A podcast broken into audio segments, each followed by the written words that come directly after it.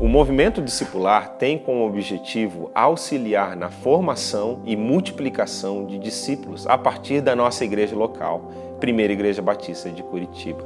Nós sonhamos com a multiplicação exponencial de discípulos, células e igrejas que abençoem a cidade de Curitiba, o Brasil e o mundo. Jesus chamou os seus primeiros discípulos e também continua a chamar discípulos em pleno século 21 com as mesmas palavras registradas em Mateus 4,19: Sigam-me e eu farei de vocês pescadores de homens. O discipulado de Jesus é um discipulado que envolve a mente, o coração e as mãos dos discípulos. Nós desejamos, com o movimento discipular, auxiliar a nossa igreja no desenvolvimento de discípulos, desde que eles são novos discípulos até se tornarem ministros do reino de Deus, pelo poder do Espírito no amor de Cristo e para a glória de Deus. Olá, estamos aqui em mais um momento da Escola Bíblica Online e estamos aqui com o movimento discipular. Eu sou a Tati Ferreira e estamos aqui para dar continuidade aos nossos estudos.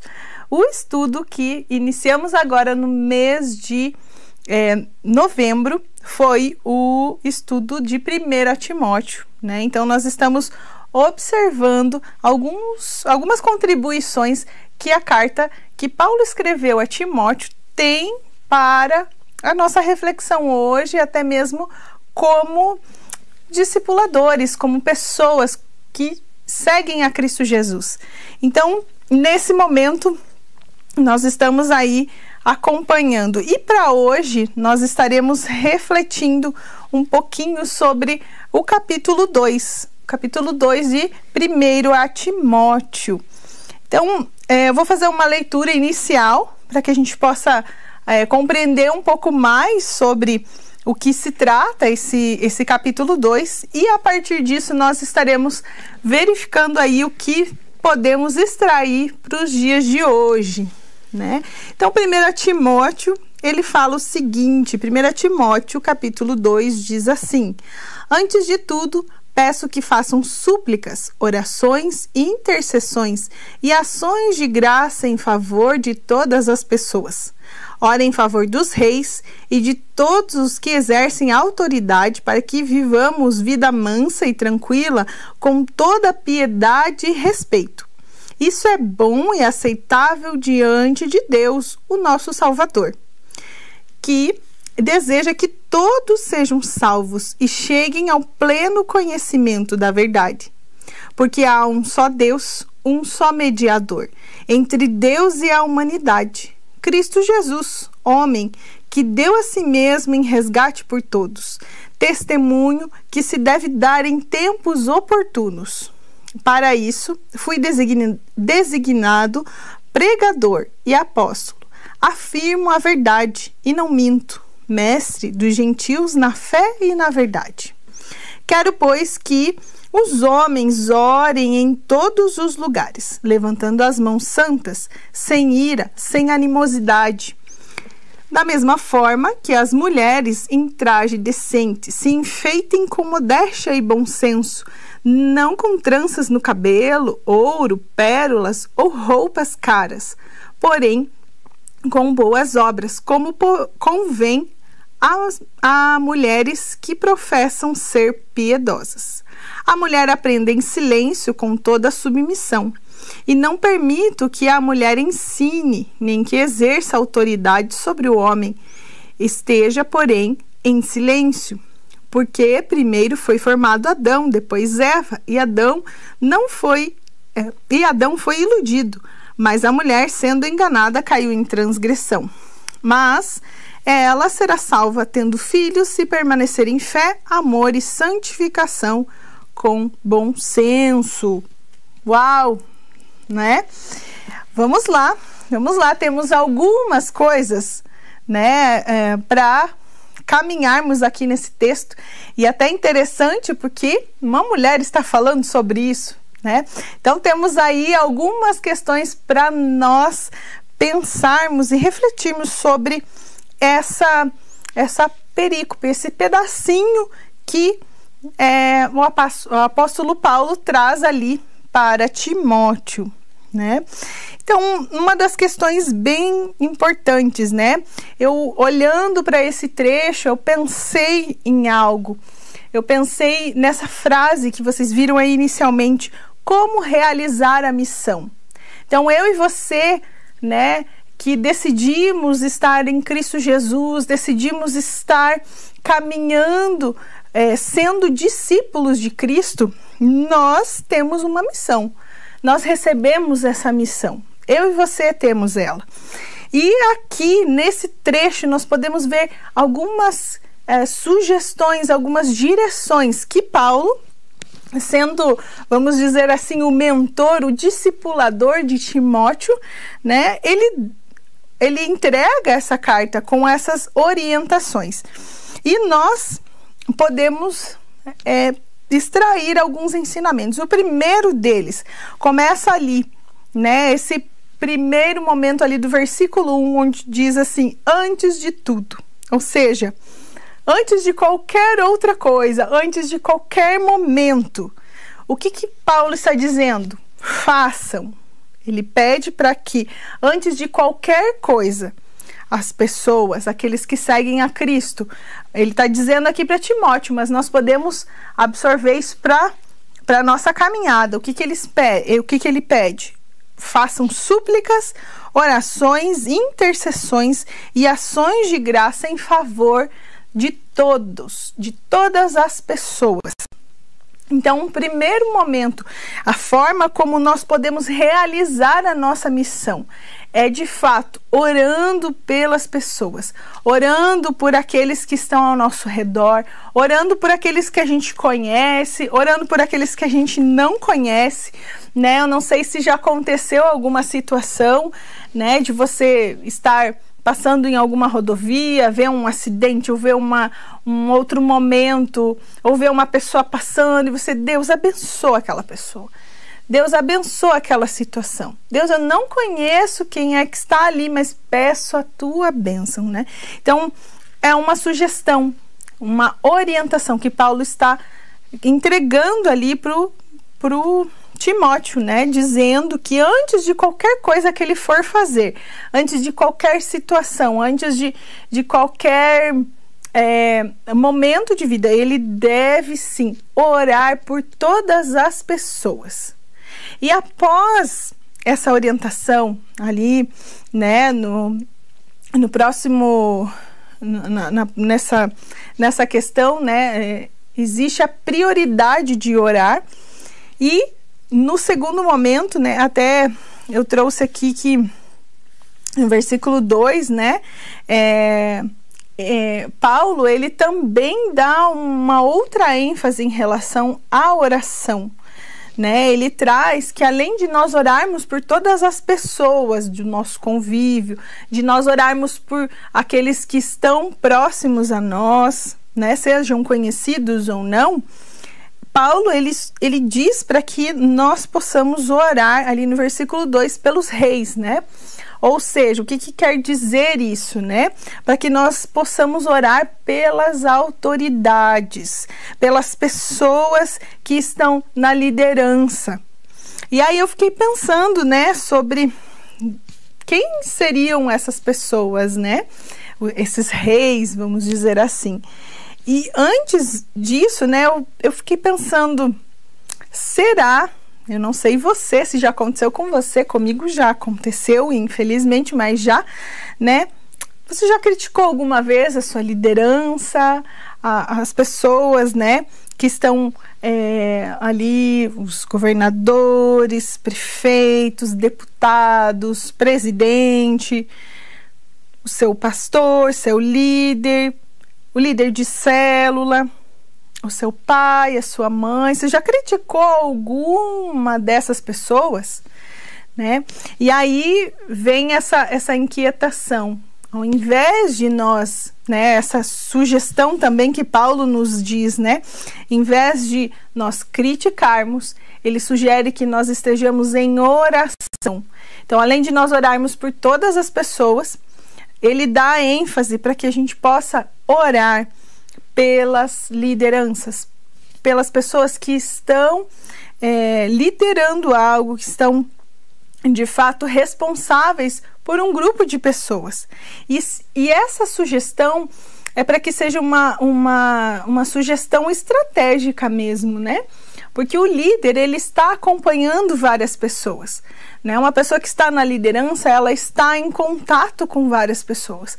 E quando nós investimos o tempo de oração para essa liderança, para aquelas pessoas que estão de fato é, caminhando, é, que estão de fato é, liderando e seguindo as pessoas, né?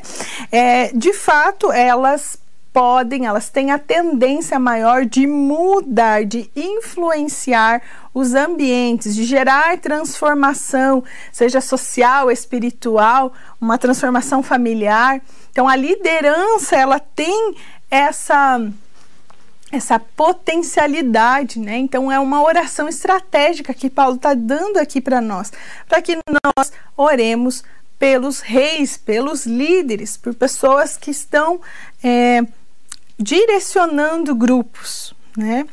Então, muitas vezes nós não podemos e nem conseguimos, né, mudar as pessoas.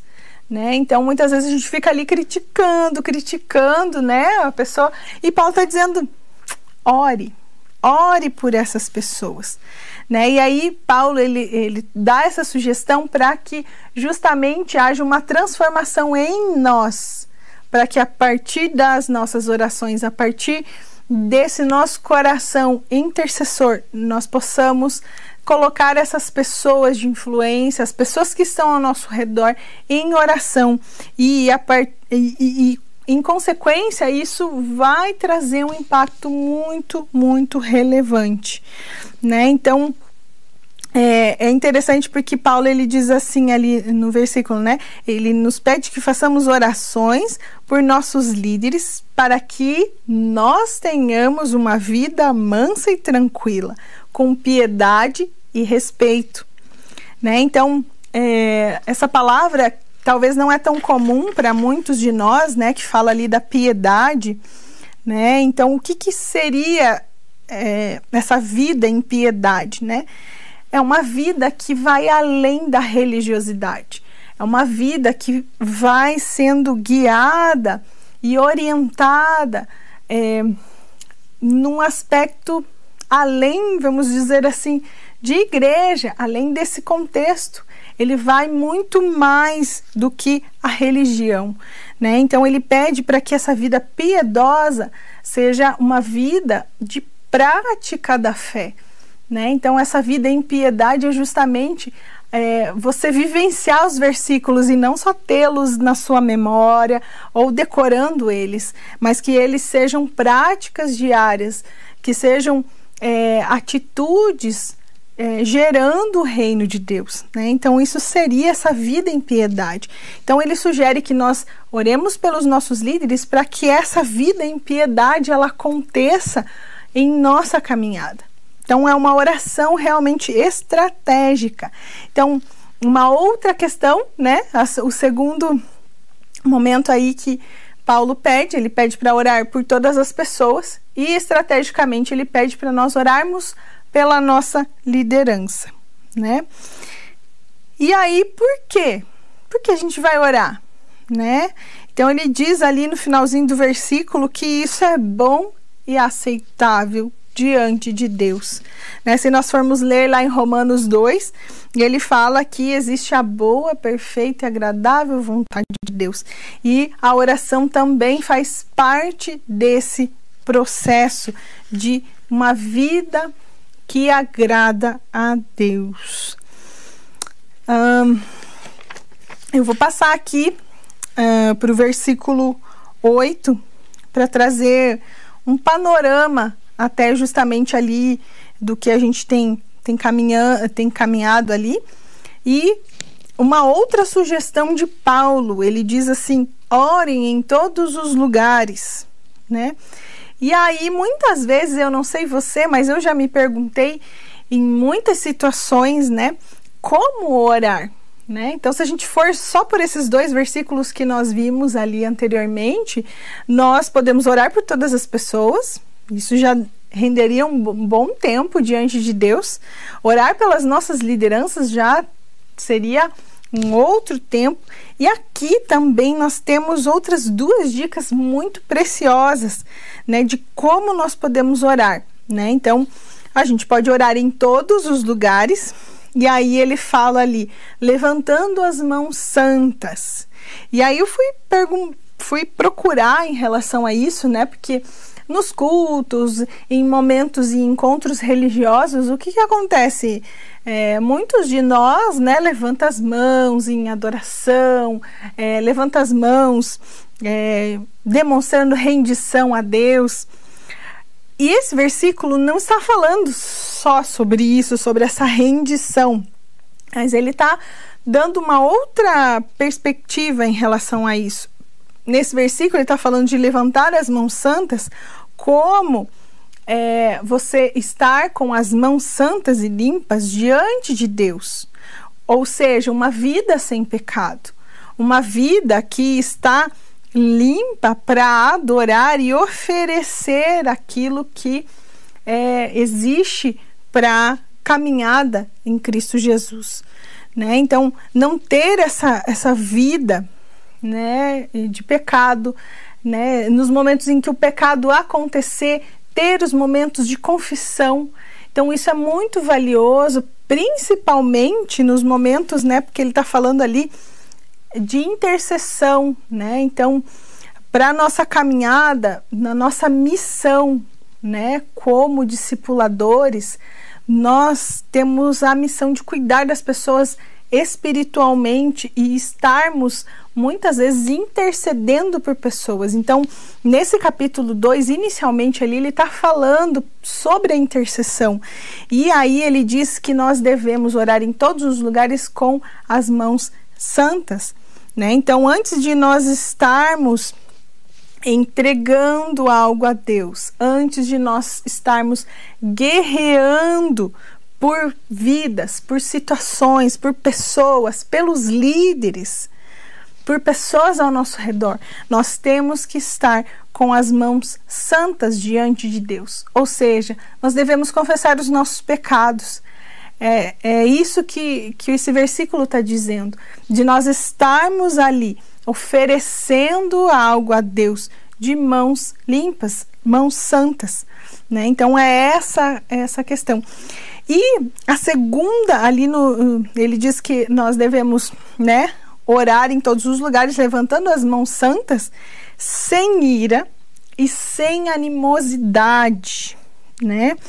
O que, que seria isso? A ira, muitos de nós conhecem, né?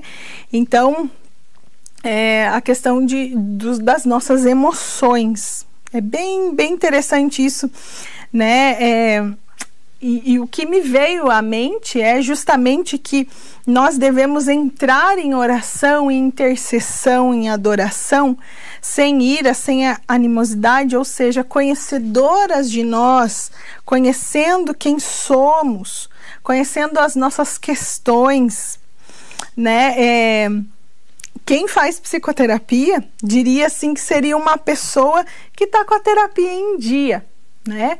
É uma pessoa que está bem resolvida, que está com a sua mente, com o seu coração alinhado, as suas emoções estão é, estão é, saudáveis, né? Então a sua saúde mental ela está saudável.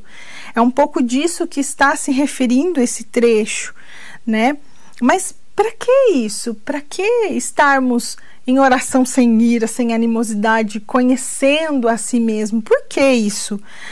Para que as nossas orações e as nossas ministrações elas estejam baseadas em Cristo Jesus e não baseadas nas nossas emoções.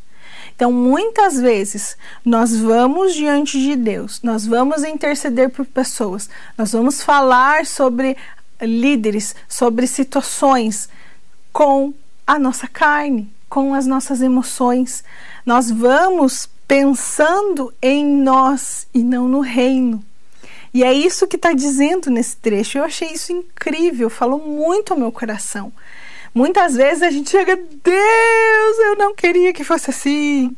Deus, né? A gente vai com a nossa emoção. Não está errado em certo ponto. Entretanto, quando nós vamos interceder pelo outro, é importante que nós estejamos inspirados pelo Espírito Santo, que nós estejamos guiados pelos princípios que Cristo nos dá. Porque aí nós vamos olhar para o outro em amor, nós vamos olhar para o outro com os olhos de Cristo e não com as nossas emoções. Então é importante nós também é, basearmos as nossas orações, tirando né, essa questão do pecado, mas também tirando todas as nossas emoções, tudo aquilo que vem de nós e baseando a nossa caminhada de oração naquilo que Cristo propõe e não o que a nossa carne sugere, né? No versículo 9, né, talvez um dos trechos aí um pouco até intensos, né? E aí fala ali, versículo 9, da mesma forma, mulheres, né? E é muito interessante porque esse trecho é preciso muito mais do que os outros, né? Entender sobre o contexto. O que é que está acontecendo naquela época? O que é que está vivendo? Como é que eles estavam vivendo, né? Então, uma das coisas que eu quero já trazer inicialmente ali desses trechos, a partir desse nove, né? É que fala justamente é, muitas, muitas palavras ali para alguns que sabem, já conhecem, né? Então, o, o Novo Testamento ele foi escrito em grego, né? Então, é, a, a tradição ali é judaica. Muitos é, judeus eles já tinham uma vivência, uma prática diária de ir à sinagoga, de ir a diferentes locais, é, e principalmente eles tinham é, essa prática é, de de estar em comunidade, de estar é, sendo ministrado, orientado, aprendendo ali nesse ambiente público, né? E as mulheres não eram aceitas nas sinagogas. E a partir do cristianismo, isso foi se modificando, onde as mulheres estavam é, sendo convidadas, estavam sendo orientadas a estar junto em comunidade. Então, quero trazer aí algumas questões, né? A primeira delas é que nesse contexto, nessa nessa parte, nessa perícope ali do 9 ao 15, ele está falando tanto para homens quanto para mulheres. Não é unicamente é, orientações só para as mulheres, mas são orientações tanto para homens como para mulheres. Então, o ponto de partida desse trecho é este. Né? E aí, tendo esse olhar, nós podemos entender um pouco mais algumas questões, né? Porque daí algumas pessoas podem pensar, mas Tati, por que é que tá ali então só mulheres, né?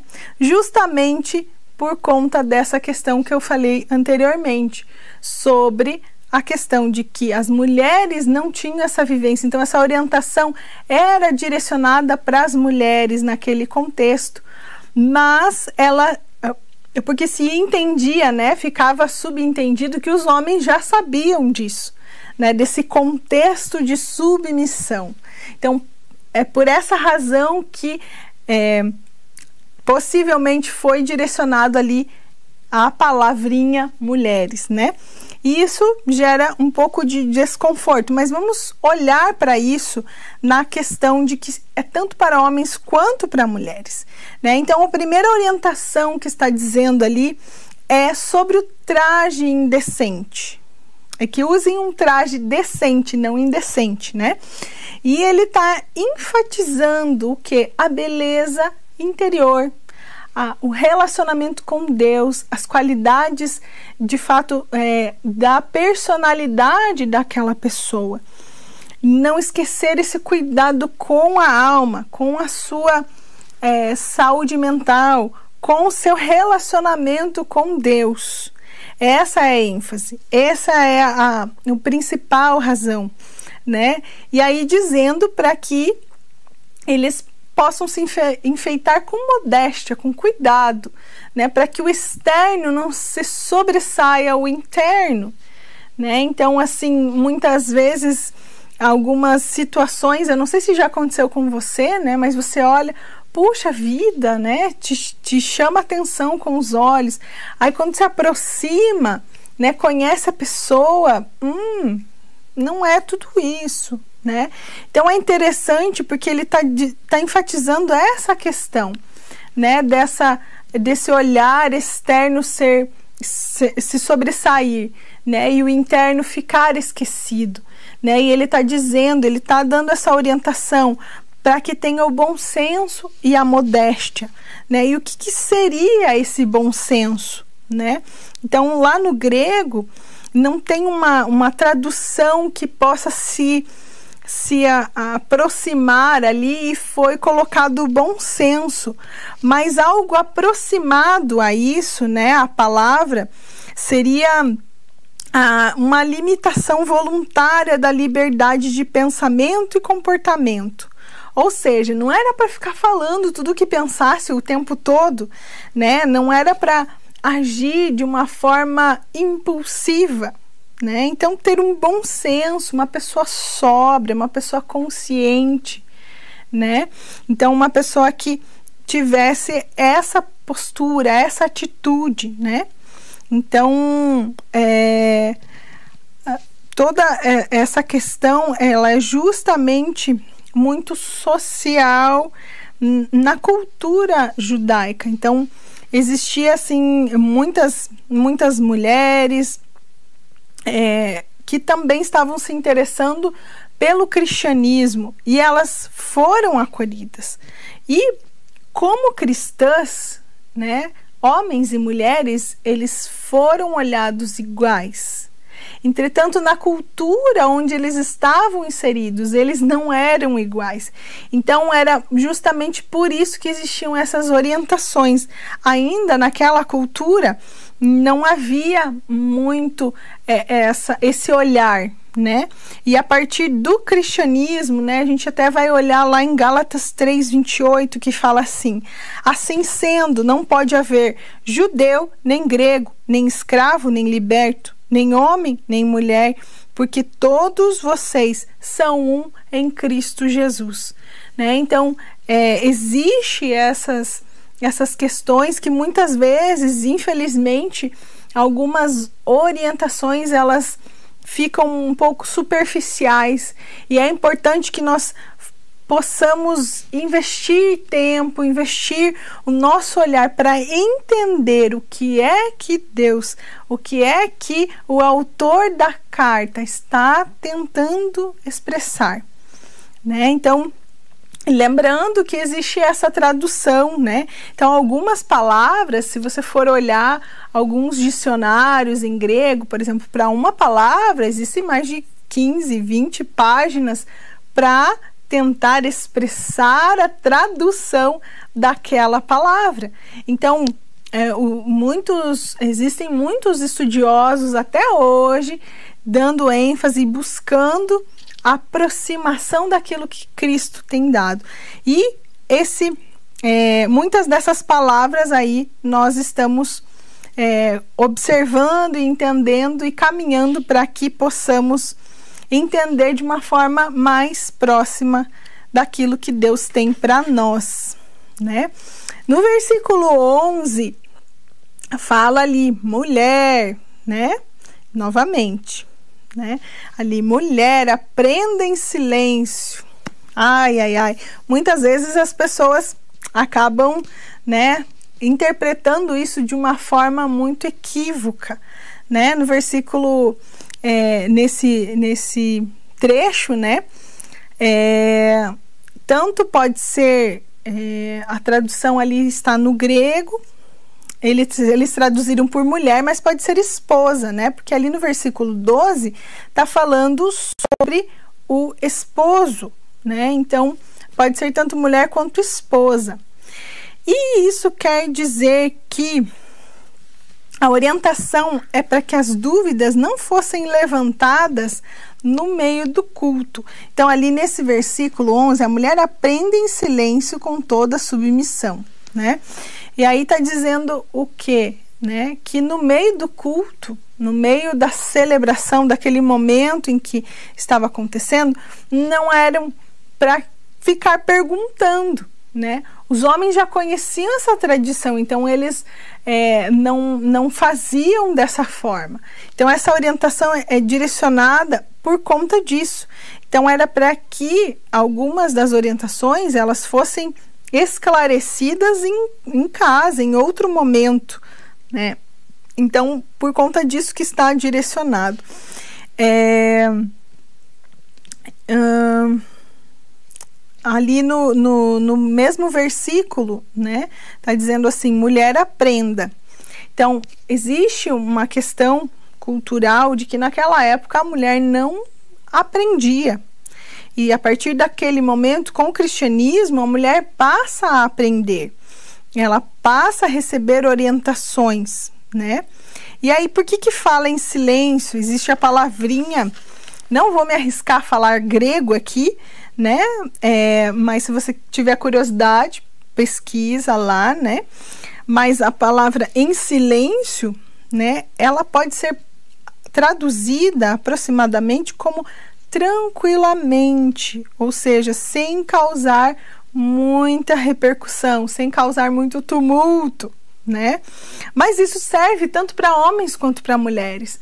Mas reforço, por que está sendo dita para as mulheres? Porque entendia-se que os homens já sabiam dessa cultura, já sabiam como é que aconteciam os cultos. Então, por isso que Paulo está direcionando a orientação para as mulheres, né? Mas é para que elas pudessem aprender de uma forma é, branda, de uma forma que não causasse conflito ali naquele, naquele local, que era um local de culto, um local onde as celebrações aconteciam.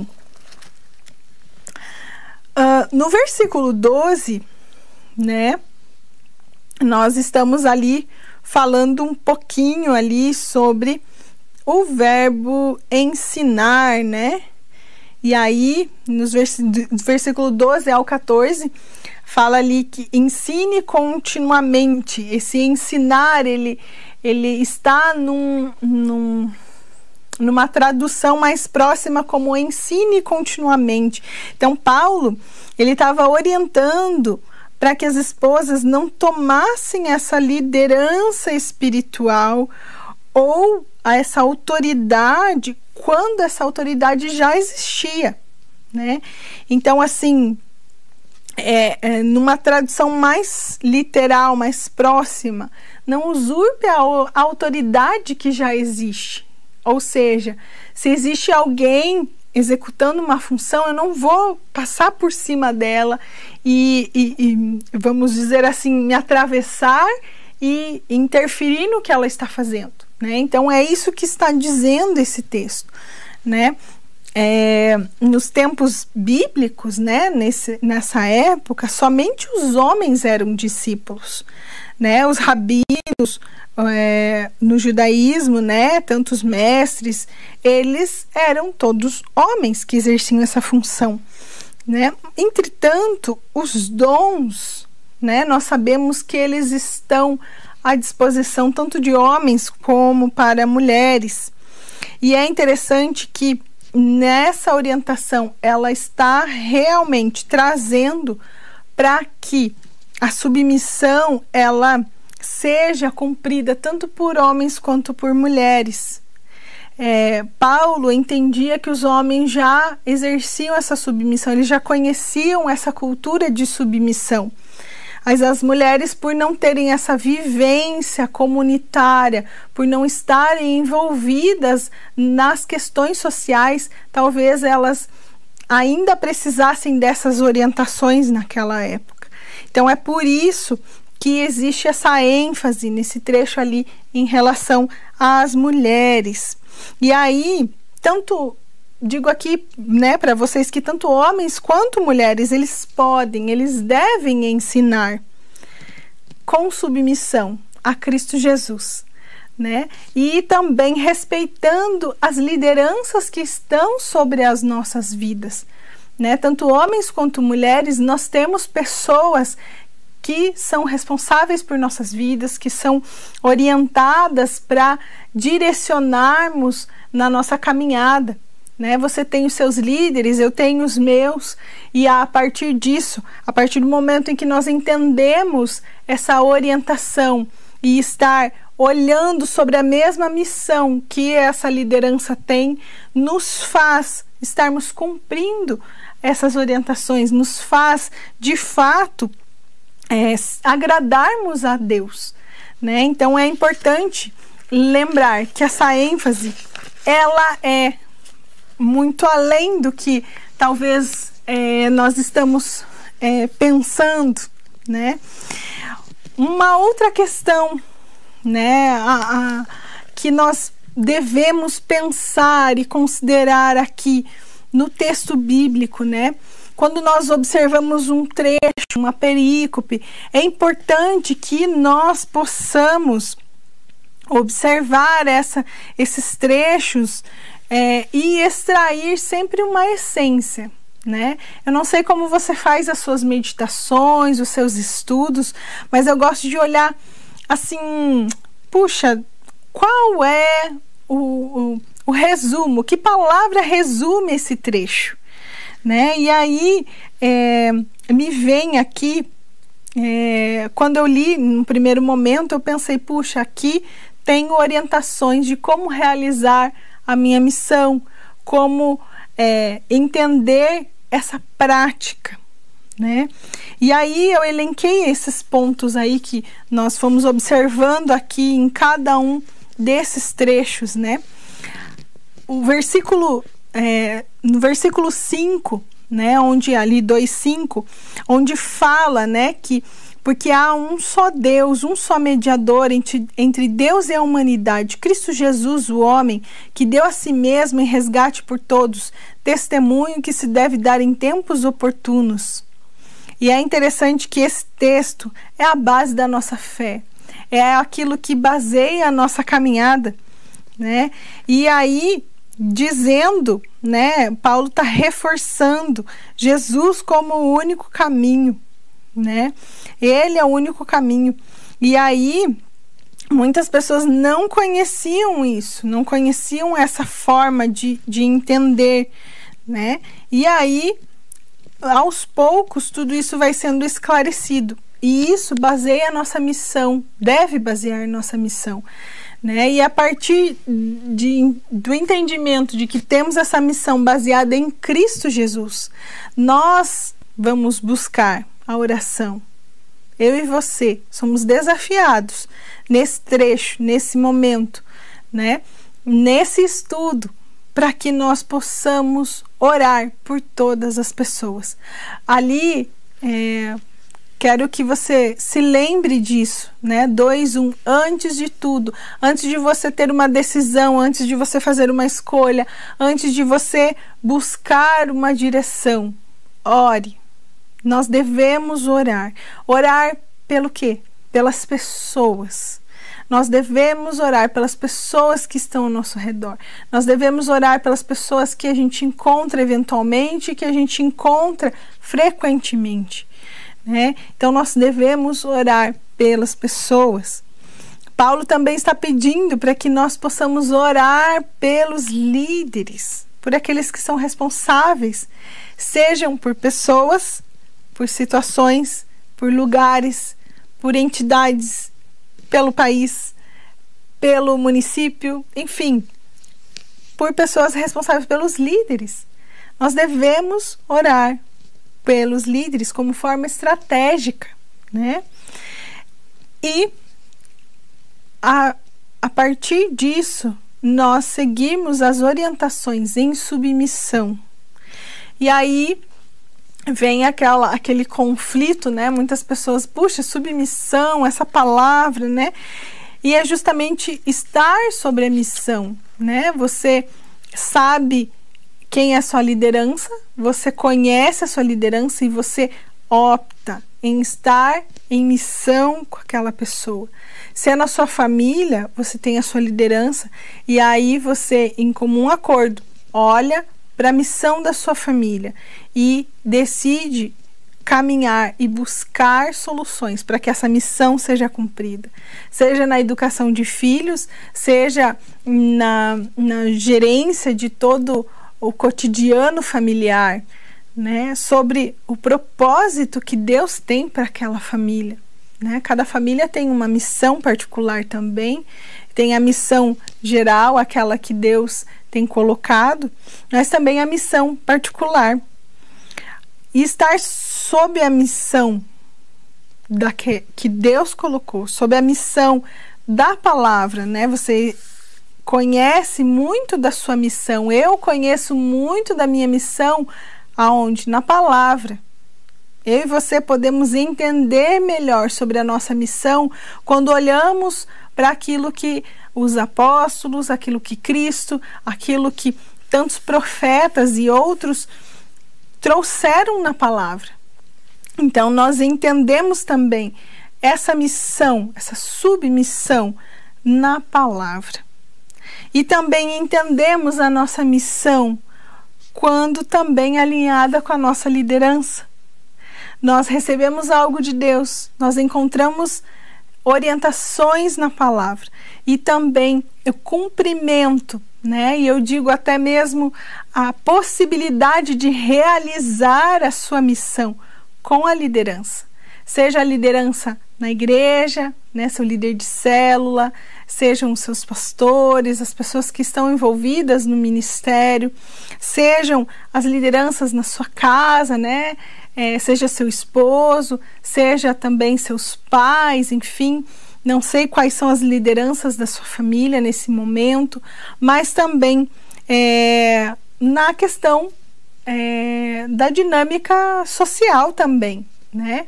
Prefeito, é, vereadores, e, enfim, todos, né, governadores e, e, e todos os demais. Então, a liderança também vai nos direcionar para que a nossa missão seja desenvolvida, seja cumprida. E uma das missões tem relatado aqui nesse trecho e eu achei isso tão profundo e eu quero compartilhar com você aqui. Quero compartilhar e vou ler novamente, né? 1 Timóteo 2:15 diz assim: "Mas ela será salva tendo filhos, se permanecer em fé, amor e santificação com o bom senso." Aqui está falando, né, direcionado para a mulher, por conta de todo o contexto que já comentei anteriormente. Mas ele está dizendo aqui que aqueles que estão orando, que estão cumprindo, que estão agindo com modéstia, bom senso, com, com consciência, vão ser pessoas que de fato vão gerar filhos. E esse sentido aqui é, são filhos espirituais. Então, se nós caminharmos e, e, e, estivermos na missão que Cristo nos dá, estivermos na missão que a palavra nos orienta, se nós estivermos em submissão, olhando para a mesma missão que a nossa liderança, nós vamos gerar filhos espirituais. E aí, quero te perguntar: você tem gerado filhos espirituais? Como é que está isso? Né? Eu fiquei aqui refletindo nesse trecho e fala Paulo, Paulo ele estava cuidando de Timóteo, um dos seus filhos espirituais. Timóteo tinha seus outros filhos espirituais, muitos deles não estavam escritos ali, né? Mas essa carta já dá a entender que Paulo estava encorajando Timóteo a cuidar dos filhos dele, os filhos na fé. E aí eu quero deixar esse convite para você, para que eu e você nós possamos gerar filhos espirituais, seguindo a missão, na submissão à palavra, na submissão a Deus, na submissão as nossas lideranças e as pessoas que estão envolvidas na nossa caminhada. Então, convido você para que nós possamos juntos gerar filhos espirituais. É isso que a palavra nos sugere. Quero orar por você. Senhor Deus, em nome de Jesus, eu quero te agradecer. Muito obrigada, meu Pai. Obrigada por esse tempo. Obrigada, Senhor, pela ministração da tua palavra. Obrigada, obrigada, Deus, porque o Senhor tem cuidado de nós. Obrigada, Senhor, porque em tudo nós somos orientados pela tua palavra. E eu quero pedir ao Senhor, Pai, para que o Senhor nos ensine a estar observando essa cultura de submissão, de estar sobre a mesma missão, a missão que Cristo Jesus nos propõe e uma delas é gerar filhos, Deus. Eu quero pedir ao Senhor, Pai, para que o Senhor nos dê oportunidade para que nós possamos gerar filhos espirituais, para que nós possamos, Deus, à medida que nós avançamos em situações, em momentos, nós possamos gerar sim filhos espirituais, Deus. Em nome de Jesus, eu quero te agradecer, Senhor, porque a tua palavra nos orienta e nos enche de, é, de vontade de realizar aquilo que o Senhor tem para nós. E eu quero pedir que o Senhor abençoe a cada um de nós, para que nós possamos sim seguir essa missão, que nós possamos realizar a nossa missão de forma que alegre teu coração, Jesus.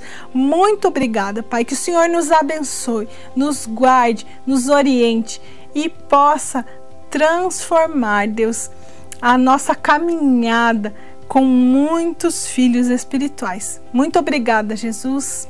Amém. Quero te agradecer por você ter refletido com, com a gente nesse tempo. Então, que pudemos extrair desse texto. Esse texto é muito rico, tem muito mais ainda que não foi exposto.